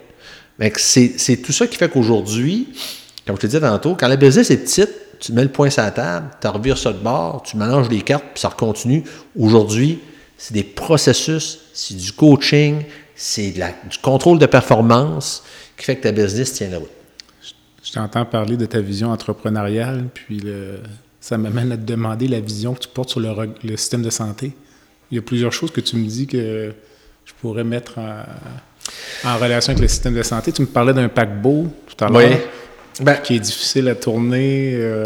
Moi, je trouve que puis des résultats court terme par rapport à long terme. On en parlait un peu tout à l'heure avant l'entrevue aussi, là, des objectifs parfois du système de santé qui sont à très court terme. mais écoute, tu as entièrement raison. Puis tu, m'as amené un bon argument qui disait qu'au système de santé, on veut des résultats immédiats. On veut qu'il n'y ait pas d'attente les urgences, on veut qu'il n'y ait pas de report de chirurgie, on veut, on veut tout le temps que ce soit parfait. Puis on, on met souvent sur du court terme. Parce que bien souvent, le pouvoir politique, dans quatre ans, tu ne pourras jamais faire une restructuration qui fait que ton système de santé va s'améliorer. Ça peut prendre plusieurs années, mais les gens vivent au jour le jour. Regarde, aujourd'hui, ça va bien, demain, ça va être mieux. Mais dans six mois, qu'en est-il? Dans deux ans? Mais ben, dans deux ans, peut-être que je ne serai plus le premier ministre, je ne serai plus le ministre, puis mm-hmm. bon, mes idées sur quelqu'un d'autre qui va développer. Puis l'autre qui arrive chamboule tout ce que l'autre a fait auparavant. Tout à fait. Je pense que tu connais bien ce que je dis, je n'ai pas à t'apprendre ça. Mais moi, ce que je ferais, le système de santé, c'est d'avoir une vision à moyen terme, pas très court terme, puis de conscientiser les gens à se prendre en main. Un exemple que je vais te donner, tout le monde est capote sur la crise climatique présentement. Tout le monde euh, consommez moins, prenez moins de courant, euh, euh, changez votre voiture, vos habitudes de vie, voyagez moins, commencez à vous pouvoir recycler davantage. Même parallèlement à ça, buvez moins, l'alcool peut créer des cancers. Beaucoup de publicité, de conscientisation pour que les gens changent leur habitude de vie. Mais pourquoi est-ce que le système de santé n'en ferait pas autant pour éviter les formes de cancer, éviter le stress, éviter des maladies qui auraient pu, euh, comme le cardiovasculaire, euh, des maladies qui fait qu'en changeant l'habitude de vie d'une personne, on aurait pu éviter que la personne se fasse opérer pour le cœur, qu'il devienne de plus en plus diabétique? Moi, je trouve que le système de la santé devrait éduquer davantage pour que les gens se prennent en charge. Parce que les gens au Québec disent le système de santé est entre guillemets sans frais. On s'entend que tout le monde le paye via des impôts, là. Tout à pas fait. sans frais. On l'air a dit, ben, je tombe malade, c'est pas grave, on va me soigner, puis ils vont me donner des pilules, ça va se régler. C'est c'est ça que je trouve que ça amène qu'aujourd'hui, parce que les gens vivent plus. à- à- avant ça, les gens à 60 ans étaient bien maganés. Aujourd'hui, les gens se rendent à 80, 90 ans, puis ça crée une pression supplémentaire au système de santé. Puis quand moi, je vois des jeunes de 40, 45 ans rentrer à l'hôpital pour des problèmes qui auraient pu être évités s'ils auraient été mieux éduqués étant jeunes, fument pas, boivent moins, vapotent pas, ou peu importe la raison, ben, ça donnerait un système de santé qui serait plus en santé. Euh, et de responsabiliser les gens davantage sur leur santé. Les gens vont mettre des, fortunes colossales sur des babioles qui valent rien, mais ils mettront rien sur eux pour faire en sorte qu'ils vont vivre un an, deux ans, dix ans de plus, ou qu'ils vont éviter de rentrer dans les hôpitaux. Moi, je trouve que c'est la faiblesse qu'on a euh, d'éduquer les gens sur la, le plus bel héritage que tu as de ta vie, c'est ta santé. C'est pas d'avoir un système de santé qui est ouvert à tout le monde puis qui est entre guillemets gratuit. En fait, ça m'amène à penser que le gouvernement se soucie plus de l'état du système de santé Hmm. que, que de la santé des Exact. gens. La différence est peut-être subtile, mais euh, comme on disait, l'investissement, le changement des habitudes de vie, c'est un investissement à long terme. Euh, il y a peu de rendement politique. Et, et tu le dis, c'est du c'est long terme. Est-ce qu'un politicien va dire, euh, dans 10 ans, mon système va être rendu là? Il rêve, mais il va le mettre sur trimestre, il va le mettre par budget? C'est ça. Puis, dans mon budget, mais si mon budget est de tant de milliards, ben, dans un an, je vais améliorer quelque chose qui est le plus criant. Hein? C'est toujours l'affaire qui est le plus criant qu'on règle. Mais le plus criant est très court terme.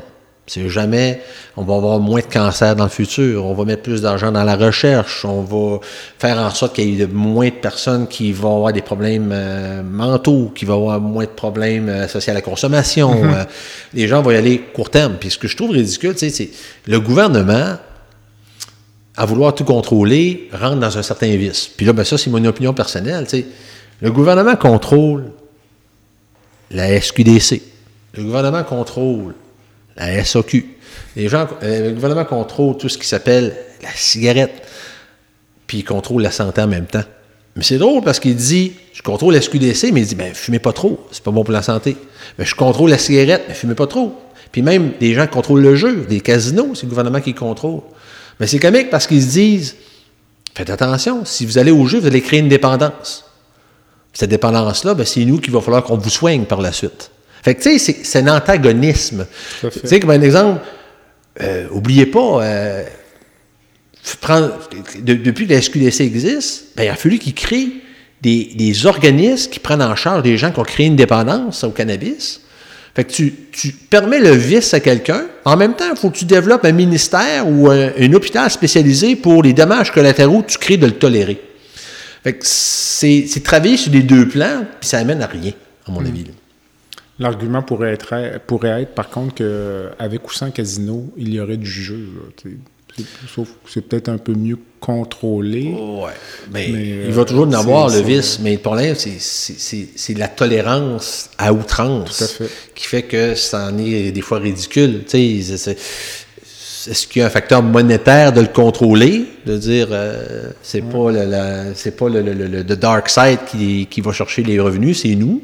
En, con- en contrepartie, ça nous en coûte peut-être autant à gérer les dommages collatéraux parce que tu le tolères. Tu sais, c'est Remarque qu'on pourra en faire un débat là-dessus, là, mais tu sais, c'est une opinion qu'il faut se poser des questions. Tout à fait. Je t'écoutais parler des indicateurs de performance chez Environex. euh, tu serais peut-être surpris d'apprendre que dans le système de santé, le- à peu près la seule donnée tangible que l'on a pour prioriser des patients en attente d'une chirurgie, c'est le délai d'attente en jours.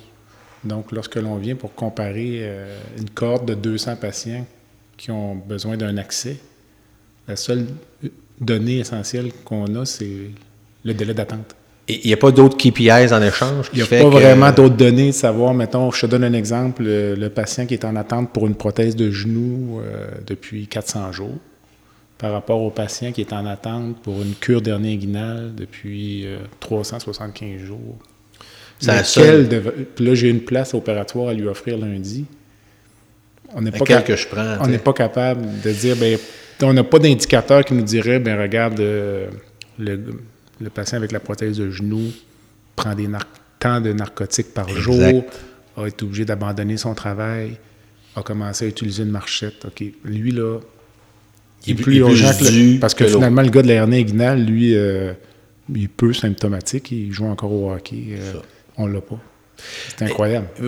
puis, vous, mais vous, comment que ça peut être important de mettre plus d'indicateurs? Puis pour le max, ces informations-là sont dans le système, mais ne sont pas remontées en haut, exploitées, qui fait que quand tu as à prendre une prise de décision ou juste connaître le pouls, tu peux pas te lever le matin et regarder, ah, aujourd'hui, ben, je suis à plus 10 heures, je suis à plus 20 heures. Oui, mais qu'est-ce qui fait que tu es à plus 100 heures?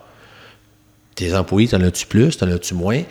c'est quoi les maladies que les gens rentrent, euh, c'est quoi la situation des lits, euh, qu'est-ce qui fonctionne pas pour régler la situation?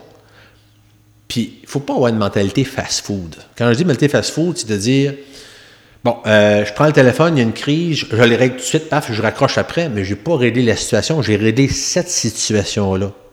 Mais demain matin, elle va recommencer. Alors, prends le mm-hmm. téléphone, tu le règles. Fait que là, c'est une situation que tu fais qui éteint des feux. Et, pour pouvoir passer au dossier suivant, ça te prend des indicateurs qui vont te permettre d'avoir des réflexions à plus long terme. Donc, si même matin, tu avais des indicateurs, probablement que tu pourrais en créer des dizaines et des dizaines à ton niveau, puis là, tu te dis, à cause de cet indicateur-là, collatéralement parlant, dans la chaîne de possession, lui, il vient de prendre 100 jours. Si je réglerais lui à la, à la base, mm-hmm. est-ce que je descendrais à 50 jours? Peut-être.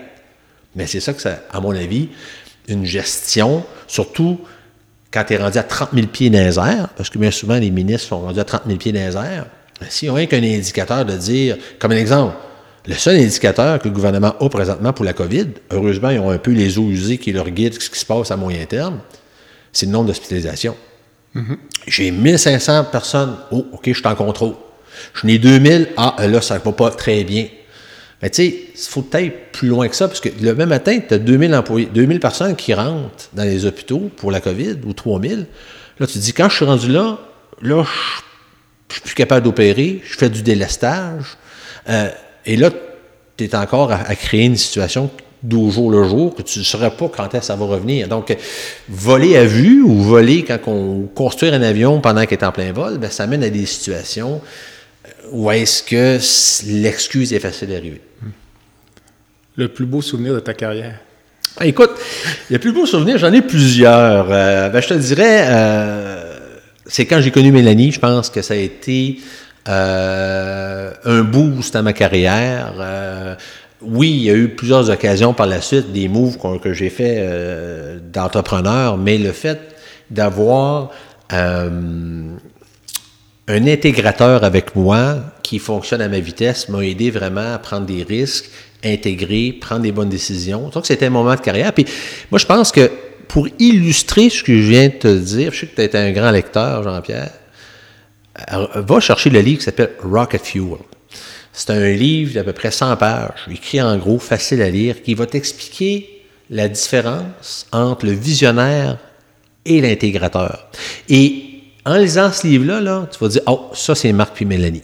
Puis tu vas comprendre que des fois, dans la vie, tu sais, ça va être une personne que tu rencontres qui va faire la différence. Des fois, c'est un groupe de personnes.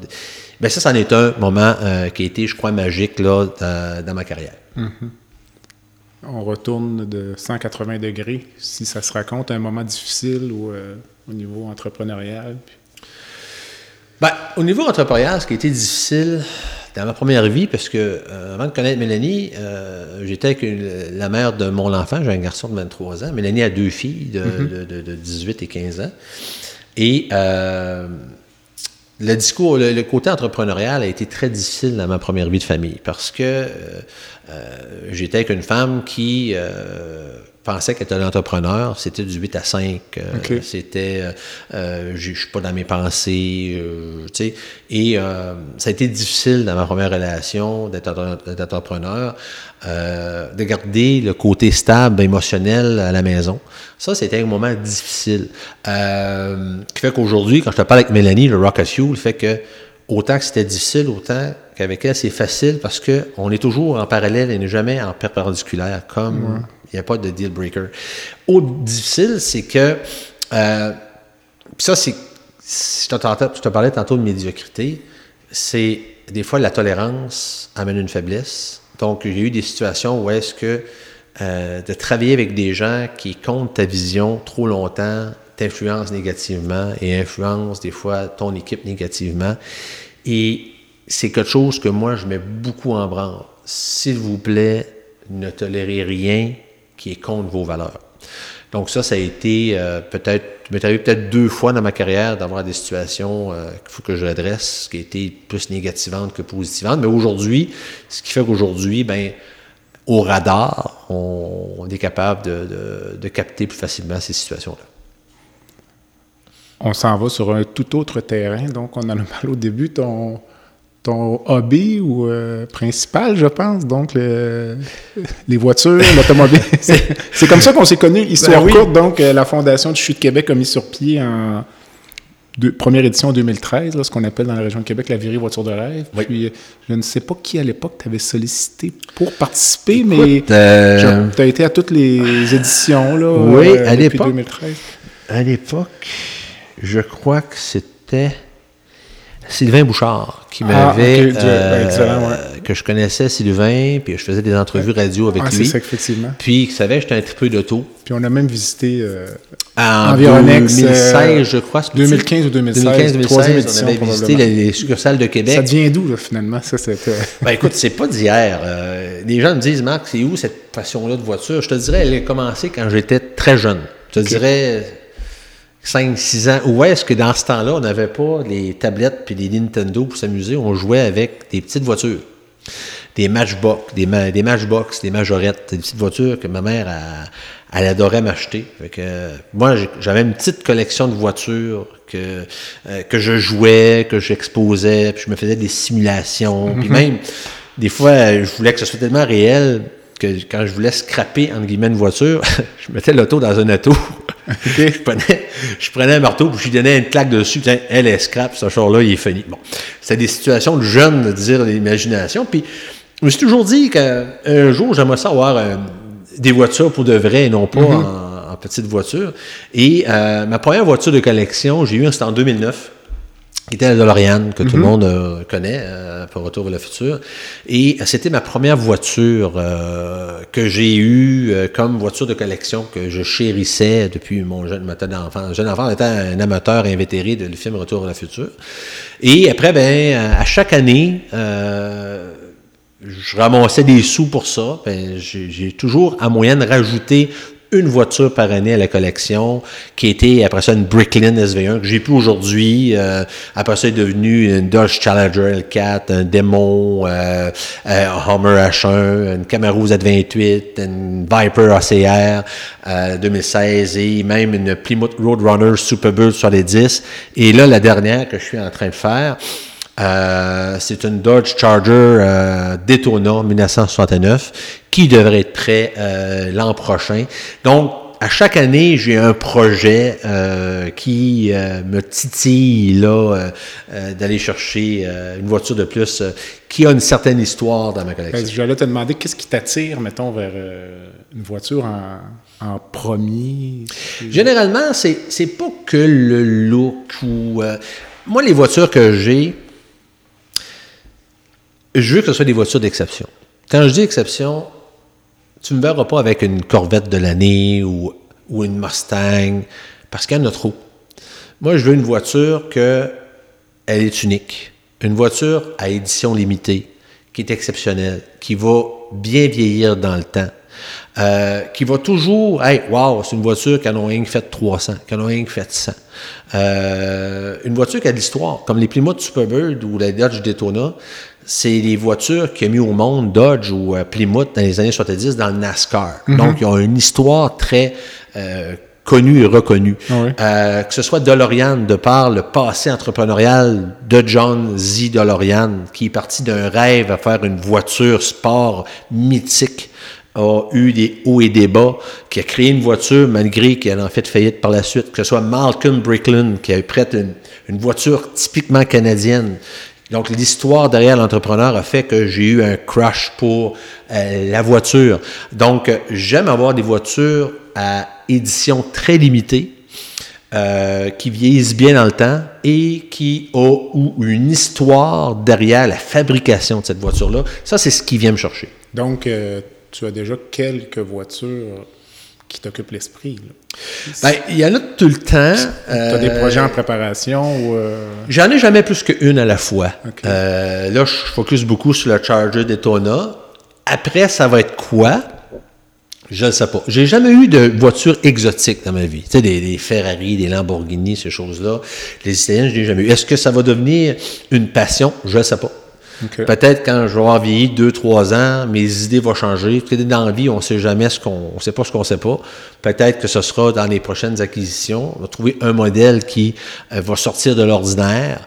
Euh, ce sera certainement une voiture comme ça les prochaines. Peu importe les voitures euh, qui n'est pas d'usage quotidien, on s'entend, là. Une voiture que je rentre plutôt dans la collection. Il euh, faut qu'il y ait une histoire à raconter. Comment tu vois évoluer ce hobby-là, l'automobile, avec euh, les changements climatiques, euh, la fin de. Ben, écoutez, la fin des moteurs à combustion qui est annoncée. Dans certaines villes en Europe, les voitures même sont bannies des centres-villes. Écoutez, je ne sais pas ce que ça va donner, à savoir, est-ce que les prochaines voitures euh, électriques vont devenir ce qu'on appelle des game changers au niveau des chars de collection? Présentement, ma compréhension d'une voiture électrique, je compare ça beaucoup à un cellulaire. C'est un gadget qui est très électronique, une voiture. C'est une batterie. C'est des moteurs électriques. Ça démode rapidement parce que, mettons que tu achètes une Tesla ou tu achètes une Bolt, tu achètes une voiture électrique, tu vas vouloir toujours avoir le modèle que la batterie va durer plus longtemps. Le modèle le plus spacieux, le modèle euh, qui va correspondre le plus à tes besoins. Donc, ce que je pense, à la longue, ça peut devenir des voitures jetables. Des voitures que les gens ne garderont pas un souvenir. Hey, qui tripe encore sur une Tesla 2016 euh, modèle S avec euh, une 60 kW? Les gens vont dire, une 60 kW, je fais 200 km avec ça, c'est plate. Est-ce que la personne va dire, je la garde, parce que dans 30 ans, elle va valoir de quoi cette Tesla-là, parce que c'était la nouvelle? Je le sais pas, j'en doute. Parce que les voitures électriques, présentement, n'ont pas d'histoire à raconter.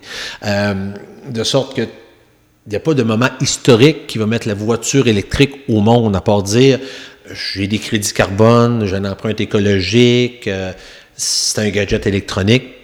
Oui, moi je suis pour les voitures électriques ou les voitures à hydrogène, mais à savoir est-ce que ça va devenir un objet de collection?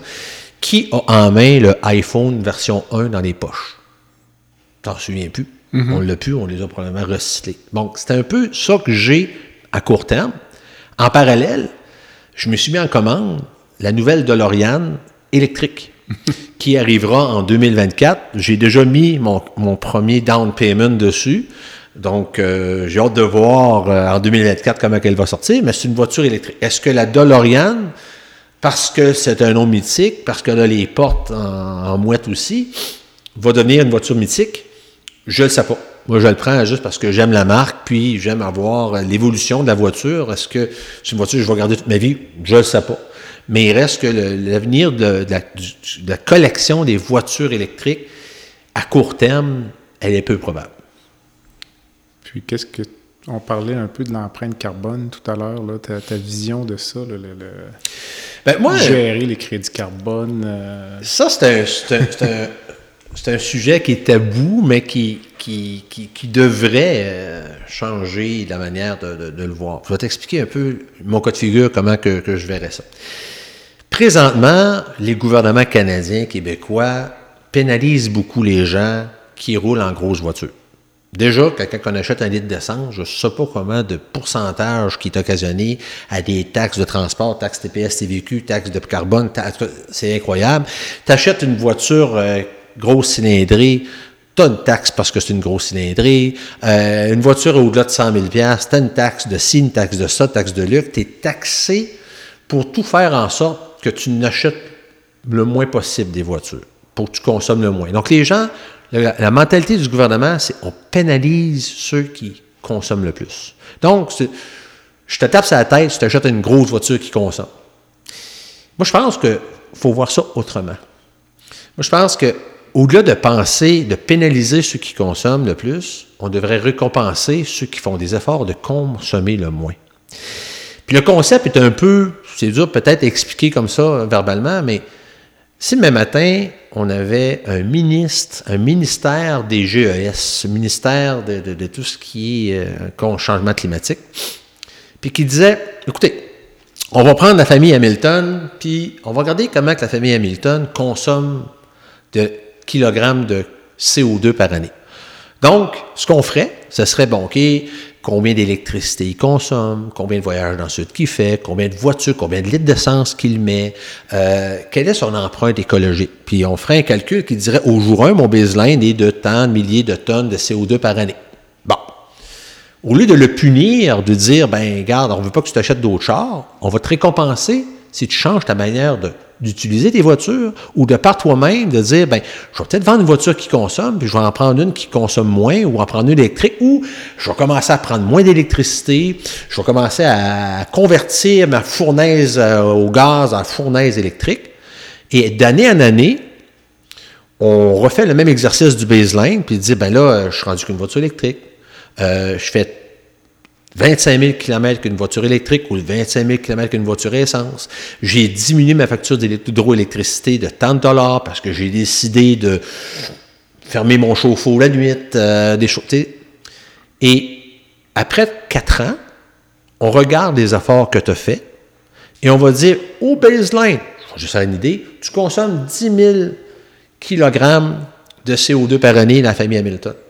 Dans quatre ans, parce que tu as fait les efforts que tu as répertoriés dans le logiciel qui était surveillé, par une firme externe au gouvernement, ben, tu es parti de 10 000 puis descendu à 8 000, par exemple. Donc, tu as économisé 2000 kg de CO2 que tu as consommé, qui a contribué à sauver la planète. Ce 2000 kg-là, on va te récompenser. On va te donner tant du kilo que tu as que qu'on va te donner, exemple, en crédit d'impôt sur, tes, euh, sur ton rapport d'impôt ou en crédit remboursable, qui fait que on va récompenser les gens qui vont faire les efforts de consommer moins, plutôt que de pénaliser ceux qui, anyway, vont consommer quand même. Quelqu'un qui veut l'avoir, sa grosse voiture, puis qu'elle ait moyen de payer l'essence, il ne pensera pas comme ça. Vous dites, le gouvernement me pénalise, mais moi, je vais éprouver que j'ai moyen de payer ma taxe, je vais rouler avec ma grosse bagnole. Mais revire ça de bord, puis conscientise cette même personne-là, puis elle va peut-être faire des choix différents, et elle va être récompensée. Puis si tu veux que le Canada soit carboneux en 2050, c'est pas en surtaxant les gens en les pénalisant, c'est en les récompensant, en prenant des choix judicieux de sauver l'environnement, en les éduquant différemment et en les récompensant de leurs efforts et non pas les pénaliser s'ils font l'inverse. Te verrais-tu faire de la politique quand tu parles comme ça? Je voudrais en parler à Mélanie, je pense pas qu'elle serait d'accord, mais j'ai plein d'idées comme ça quand même. À suivre. Souhaitons que les bonnes personnes t'écoutent. ouais, ça donne des idées. Écoute, euh, on approche la fin. Il y a toujours une petite section baguette magique oui. dans les balados, donc euh, parfois ça permet de clore sur une note euh, différente, plus ludique. Donc, si tu pouvais changer instantanément une chose dans le système de santé aujourd'hui, en octobre 2022, en quelques mots. En quelques mots, c'est une vision long terme. Puis, euh, considérant qu'on est encore en pandémie, c'est que le système ne craque pas quand on a 3000 personnes en même temps qu'il y a la COVID. Parce que c'est incroyable ce que ça donne comme dommages collatéraux dans tout ce qui est traitement de cancer, traitement de maladies euh, psychologiques, euh, les suivis se font plus. Donc, on, atteint, on atteint vraiment un sommet que jamais eu lors de la cinquième vague, où est-ce qu'on a topé à 3000, puis à 3000, rappelle-toi, euh, on fermait les restaurants, on fermait les commerces, euh, on fermait les écoles, euh, toute la terre a arrêté de tourner le temps que ça passe. Parce que le système de santé n'était pas capable de soutenir 3000 personnes malades en même temps. Il faut dire qu'il y avait des gens de la santé qui étaient malades aussi. Là. Mm-hmm. Mais moi, si je pouvais mettre une baguette magique, c'est de renforcer le système de santé pour être capable de passer au travers d'épreuves difficiles. Donc, tu résumerais par meilleure prévision à long terme? Ou... Meilleure prévision à long terme. Euh, puis, de dire demain matin, on passe de 3 000 à 6 000, ben, il faut le préparer d'avance. Il faut mm-hmm. engager plus de personnel, il faut les garder en place, il faut les motiver, il euh, faut améliorer les ressources. Euh, la médecine, c'est encore beaucoup de human. Hein? On s'entend mm-hmm. que ce pas des machines qui nous soignent. On ne peut pas dire un robot va te soigner de telle affaire. Là. On n'est pas rendu là. Ce serait beaucoup d'anticiper euh, qu'est-ce qui pourrait nous arriver de pire, puis de le prévoir d'avance, puis d'en faire un plan stratégique en conséquence. Je reprends la baguette magique et je te laisse rencontrer une personne dans le monde, hmm. vivante ou décédée. Ben écoute, à vue de nez, je te dirais mon père, qui est décédé euh, l'été passé, euh, mm-hmm. des suites de l'Alzheimer. écoute, j'ai eu beaucoup, beaucoup de plaisir. Mon père, moi, j'étais un fils unique. Puis, mais mes, mes parents m'ont pas délégué un héritage monétaire ou, tu sais, c'était pas des gens qui, qui est issus de, de, de, de, gens qui étaient entrepreneurs, quoi que ce soit. Ils m'ont plus bien préparé à devenir l'homme que je suis présentement. Puis, euh, c'est quelque chose que je vais lui redevoir toute ma vie. Puis, euh, puis genre, j'aimerais ça passer du temps avec lui. Je te dirais, c'est la première personne qui vient à l'idée. Sinon, euh, si tu me demandes quelque chose de plus euh, loufoque, ben, euh, c'est sûr que j'aimerais rencontrer, euh, un exemple, une personne comme Louis Pasteur, euh, lui qui a inventé la, microscopie. C'était lui mhm. qui était cherché ça. Ou même encore, je te parlais de DeLorean, d'avoir lunché avec un entrepreneur euh, euh, aussi coloré que lui lorsqu'il était au sommet de sa carrière en 1970, d'avoir un one-on-one avec lui, puis de jaser véhicule à venir. ce serait des, des, gens comme ça que, que, que j'aimerais voir, des grands entrepreneurs de ce monde. Puis même, je te dirais, un nom qui me vient, puis tu vas me dire, wow, Orville Redenbaker, le gars qui a mis au monde le popcorn. tu vas me dire, ben écoute, pourquoi lui? Écoute, cette personne-là, euh, c'est un scientifique alimentaire qui euh, avait une idée de commercialiser le popcorn. Puis, il est parti d'une idée où est-ce que euh, cet individu-là avait pas une scène. Puis il voulait vendre du maïs. Mais le maïs, ça valait rien à l'époque. Personne ne voulait donner de l'argent pour ça. Ah, le maïs, ça vaut rien. Comment tu vas te rendre riche avec ça? Puis il avait fait plein d'efforts pour pouvoir convaincre quelqu'un de l'aider à commercialiser. Puis, un moment donné, il y a un gars qui a dit, un banquier, écoute, je crois tellement à ton popcorn qui est léger, qui est bon, qui est croustillant, que tu l'as travaillé pour être vraiment quelque chose de hot, qui dit le seul le seul moyen que je t'en achèterais, c'est que si tu mets ta face puis ton nom sur la boîte de popcorn. Et le gars, il a dit, ben oui, mais, euh, ouais, mais c'est ma face, tout ça. Il dit, oui. Il dit, là, tu m'as tellement convaincu que ton popcorn était bon, là. Il dit, je vais en acheter de toi. Puis toi, si ton nom puis ta face est dessus. Fait que là, c'est devenu le popcorn Orville Redenbaker qui euh, qui, qui, est encore le popcorn le plus vendu. ce que je te dis là date des années 70. Là. Ça ne fait pas si longtemps que ça qu'Orville a inventé le popcorn. En 1971 ou 74, quelque genre. Il est décédé, le type, en, deux, en 95. Il avait 88 ans. Puis, euh, puis, en 80, puis dans les années 80, son défi était de rendre le popcorn euh, au micro-ondes. Puis c'était le comment rendre. Parce que là, lui, le popcorn avant ça, c'était tu mettais ça dans une machine avec de l'huile, puis ça faisait qu'on va au cinéma. Mm-hmm. Puis là, c'était comment, avec la révolution du cinéma maison, les gens n'allaient plus, je vais me prendre mon popcorn dans la maison, mais je sortirai pas ma machine. Puis là, c'était de, de, de, de, toute la, la, la, ce qu'il a fait pour avoir l'emballage parfait pour faire le popcorn, que 100% des popcorns ont popé dans l'emballage, et ce qui fait que cet individu-là, même s'il est décédé à 95, c'est une business qui est même après sa mort, contrôle plus de 60% du marché du popcorn aux États-Unis. Je reviens à ton choix de John DeLorean, mais je pense que DeLorean gagnerait plus à te rencontrer que, que toi. Ouais, les Quand temps je ont regarde changé. les deux parcours. Les temps ont changé. On s'entend que euh, John, euh, je connais très bien, j'ai tout après lu, après toutes les biographies qu'il y a eu euh, à son égard. C'est une personne qui a vu très haut, trop vite, mais apprenant pas la théorie des petits pas, Mm. et ça l'a rattrapé. Exact. Est-ce que tu supportes une fondation La- particulière? Je dirais une des fondations, je dirais une des, formes, euh, des, des, des, des offres qualitatives qu'on offre beaucoup, c'est le Pignon Bleu à Québec. Euh, ben, il y a, oui, il y a- il y a le CHU de Québec avec les virées voitures de rêve, mais on en fait beaucoup d'autres participations. Puis une qu'on donne quand même beaucoup à chaque année, c'est le Pignon Bleu, qui est basé à Québec, qui donne entre autres à déjeuner euh, aux enfants. Euh, je pense qu'il, je sais pas comment, de milliers de déjeuners ils donnent par semaine ou par jour. Euh, et euh, il grossit. On je sais que cette année, il travaille à agrandir une cuisine pour encore donner plus euh, de déjeuner aux jeunes défavorisés de la ville de Québec. Et ça veut faire 5-6 ans qu'on soutient cet organisme-là. Le pignon bleu. Je mettrai les références sur tes notes de balado. Une dernière pensée avant de nous quitter après cette entrevue fleuve extrêmement intéressante où, où tout a été dit. Écoute, moi je te dirais, euh, dans la vie, euh, faut, faut foncer. Autrement dit, ne pas attendre que quelqu'un vous dise quoi faire. Si tu as une idée dans la tête, tu y crois, mets tous les efforts pour y, pour, pour arriver. Mot, quand tu es un entrepreneur, à, bien maîtriser, persévérance, persistance, travailler en équipe, puis travailler avec les meilleurs. Moi, je dirais, si vous voulez réaliser vos rêves, faites-les. Euh, rien n'est impossible, mais rien ne se fait pas sans sacrifice. C'est un peu ça que, que je recommande à ceux qui, euh, qui croient à développer quelque chose dans leur vie. Marc, merci. Grand plaisir, Jean-Pierre. Bon week-end. À bientôt. Merci. Bye.